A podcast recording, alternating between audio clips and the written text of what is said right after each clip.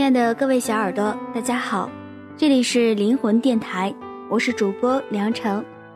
今天梁成跟大家带来的这篇故事是来自少女路 Sunny 的《遇见一个喜欢的人多难啊》。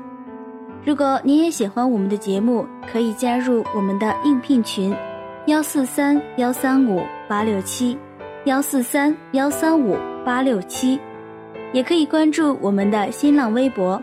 SV 灵魂电台，SV 灵魂电台，也可以关注我们的微信公众账号，搜索“灵魂电台”的拼音即可找到我们。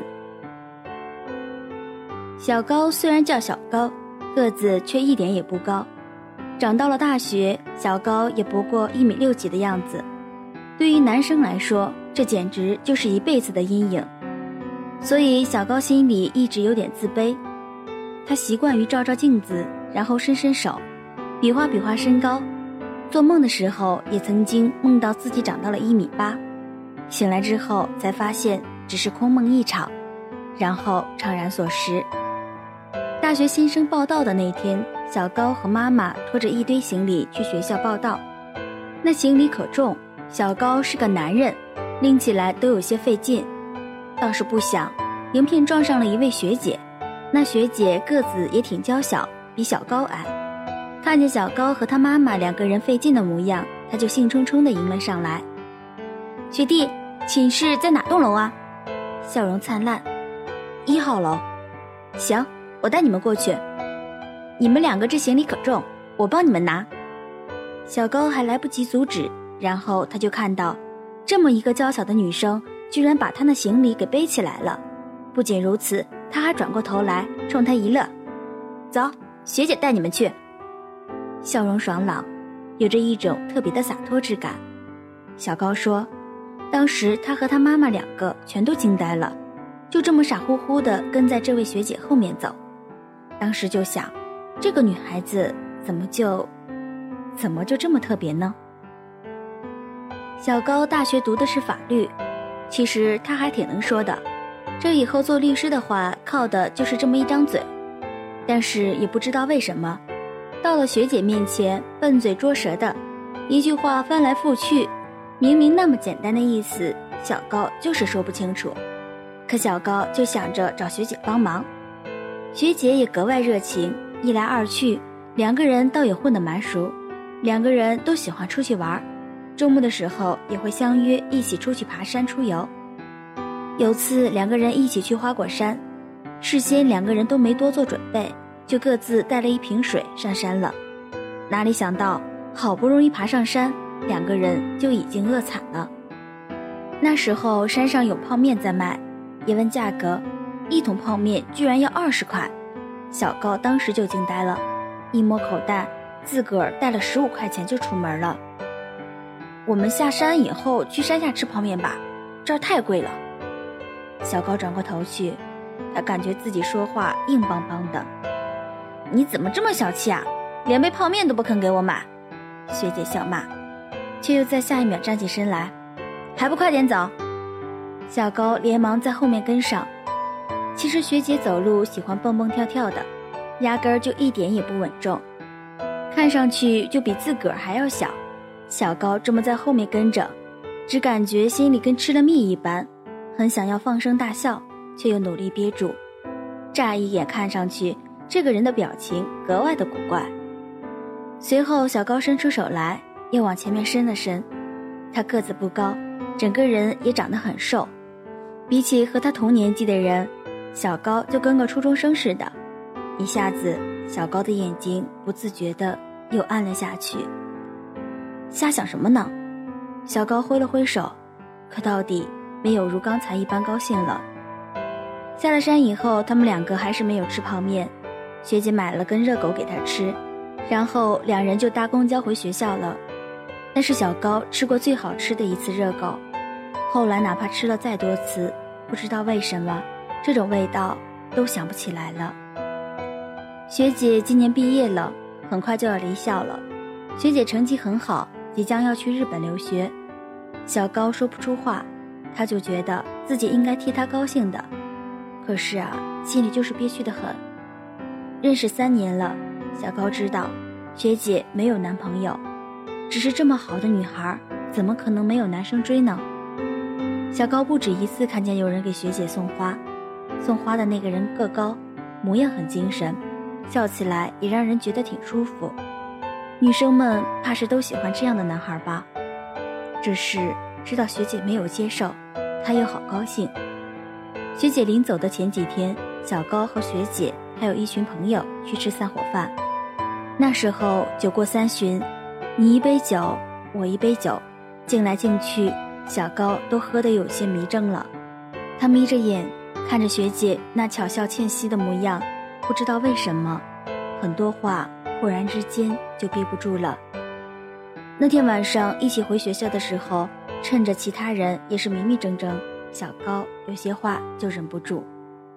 学姐，你去了日本，回来以后，要不我们在一起吧？其实那天喝了太多的酒，说话的时候都是有些磕磕绊绊。小高自己也不知道怎么把这句话给说了出来。一说完，就忍不住瞪大了眼睛，不自觉地看向一旁。不知道是不是酒喝了太多。亦或是其他的因素，心脏扑通扑通跳，眼睛却是不愿错过对方一丝一毫的表情。好，小高听见这声的时候，以为自己在做梦，然后又揉了揉眼睛，仔细一看，虽然说是轻微的点头，可真真切切是同意了。那一刹那，心底的欢喜一阵阵的上涌，再也忍不住在校园里狂奔，大声呼喊。哪怕扰民，却也要让所有人知道自己的欢喜。学姐去了日本之后，小高就一心一意地过着自己的小日子。他学习特别努力，想要等学姐回来的时候，自己已经能够找到一份比较好的工作了，到时候就能够一起好好的过日子了。他和学姐时不时的联系，那时候还没有微信，聊 QQ，聊日常。其实都是些啰里吧嗦、没有什么营养的话，可是，一说起来就特别的甜蜜。那种感觉，哪怕两人相隔甚远，可心依旧贴得特别近，柔软而甜蜜。哪怕自己一个人在独自前行，似乎总归是有着无穷无尽的力量支撑着自己。路很远，心很近。那段时间，他忙着找工作。偶尔闲下来的时候，想要找学姐说会儿话，虽然才几个小时的时差，可学姐总是回复不及时。只是想到再过不了多久又要见面了，心里面的欢喜又是一阵阵的往上涌。接到电话的时候，小高其实很茫然，好像是忽然之间天旋地转了，头被人猛地捶了一击，很想要思考，可偏偏又无法思考。整个人怔怔然的，说不出来的茫然失措。学姐生病了，急性白血病，想要见自己最后一面。是学姐的妈妈打电话过来的。明明讲的是中文，她学的是法律，逻辑理解能力没有一丝一毫的问题，可是就是不明白。那一刹那，心被挖空的感觉，原来是这样一种感受。学姐是读研的时候发现生病了的，急性白血病，来的又凶又猛，仅仅半年就把她给打趴下了。她以为自己会好的，没想到一躺下就是一生了。小高去见了学姐最后一面，可不知为何，他总是不敢回忆。他记得她牵着他的手，微微笑，还是那副灿烂的模样，但是那副躺在病床上的样子。每每闭上眼睛，就会感觉到心脏处刹那破碎的一刻。好好活着，好好过日子，找个好姑娘。这是他留给小高的最后一句话。走的那一天，嘴角还微微笑着，闭着眼睛，似乎是安详的去了。小高不知为何，他总是不断的在回想，为什么。当初在山上的时候，不给他买一桶泡面呢？死皮赖脸和老板磨一磨，让他能够不饿着肚子下山，也是好的啊。现在可以给他买一箱，买十箱，可是他再也没办法见到，再也没法吃了。原来有些错过真的是永恒，想要弥补也永远无法弥补。有些缺憾就是生与死的距离，再也无法靠近，甚至连彼此的温度都触摸不到。小高回到老家的城市，依旧如同往常一般生活，找工作，随后卖命工作，然后赚钱，赚很多钱。下班之后会去健身，偶尔也和朋友去唱 K，周末的时候也爱去看电影，日子似乎过得有条不紊。只是偶尔清晨，忽然之间会从梦中惊醒，醒来之后不知为何，却是睡不着了。后来，小高遇到了一个女孩，这个女孩不是特别漂亮，但是不知为何，就是让人觉得很舒服。一看见她的笑，心里面忽然之间就是温暖了起来，就好像是她一笑，瞬间能够驱散心中的黑暗一般。不自觉的，小高就想要对她好。小高知道她不喜欢他，可是啊，看见他就想要对他好。小高知道他在拿他当备胎，可是看见他灿烂的笑，心脏就会特别的软。就这样，小高义无反顾地对他好了好几年。可是他一直在他身边，是一个备胎。朋友都说你这样值得吗？为了这么个不喜欢你的姑娘，好不容易遇到一个自己能够喜欢的人，多难啊，多不容易。以前啊，我就是太笨了。说这话的时候，小高的眼睛微微眯起，似乎是带着几分怅然。人世间遇到一个让自己喜欢的人，真的好不容易。以前错失过，所以不自觉的就想要特别的去珍惜。哪怕现在的他不曾和从前一样，和我两情相悦。人的一生就是穿过数以亿亿的人海洪流。然后和你相遇，我们遇见的一个人的几率小于千分之一，和一个人熟识的几率小于十万分之一，和一个人相爱的几率小于一亿分之一。人究竟有多幸运，才能够遇见那个喜欢的人？你究竟有多幸运，身边的那个人是你心上之人？世上的所有相遇，本就是打破千万人的阻隔，然后相逢。好不容易遇上一个自己喜欢的，哪怕他不喜欢我，可我们也是跨越了百万分的几率，我才能够有机会喜欢上他。好不容易遇到彼此相爱的，我们可是跨越了一亿分之一的几率，才相逢相知，对对方充满了满满的珍惜和感恩。比起中彩票还要幸运，就是遇上你，特别珍惜你。因为害怕下一秒命运的洪流把我们冲开，毕竟生与死是我们永远无法打破的距离。爱就大声说出来，喜欢就拼命对他好，因为或许下一秒你再也找不到这个人，他愿意对你好。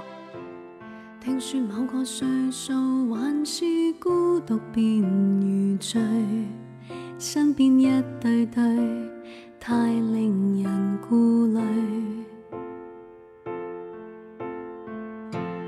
到了这个岁数，明白再不怕面对，不必等爱侣，我淡定行下望着到处拼搏，不失乐趣。密友知己可以归中畅聚，情人节会有无尽温馨笑容共对。厌了爱谁又会怕失去？一生忠于爱情，一天不可冷清。当日迷信我的任性，人成熟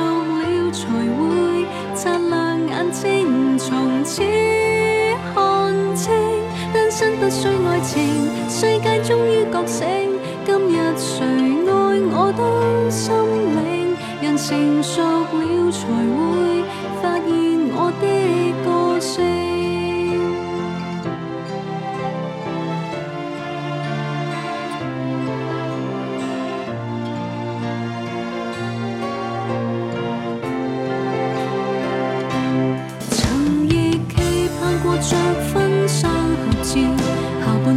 交給某一位照料，然而領教過太多虛假愛情玩笑，欠缺了誰亦會有心照。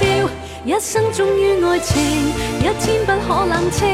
當日迷信我的任性，人成熟了才會擦亮眼睛，從此。不需爱情，世界终于觉醒。今日谁爱我都心领，人成熟了才会发现我的个性。一生不止爱情，身边许多美景，天地行有我的路径。人成熟了才会擦亮眼睛，从此看单身不需说明，用挚爱的心境，修炼成。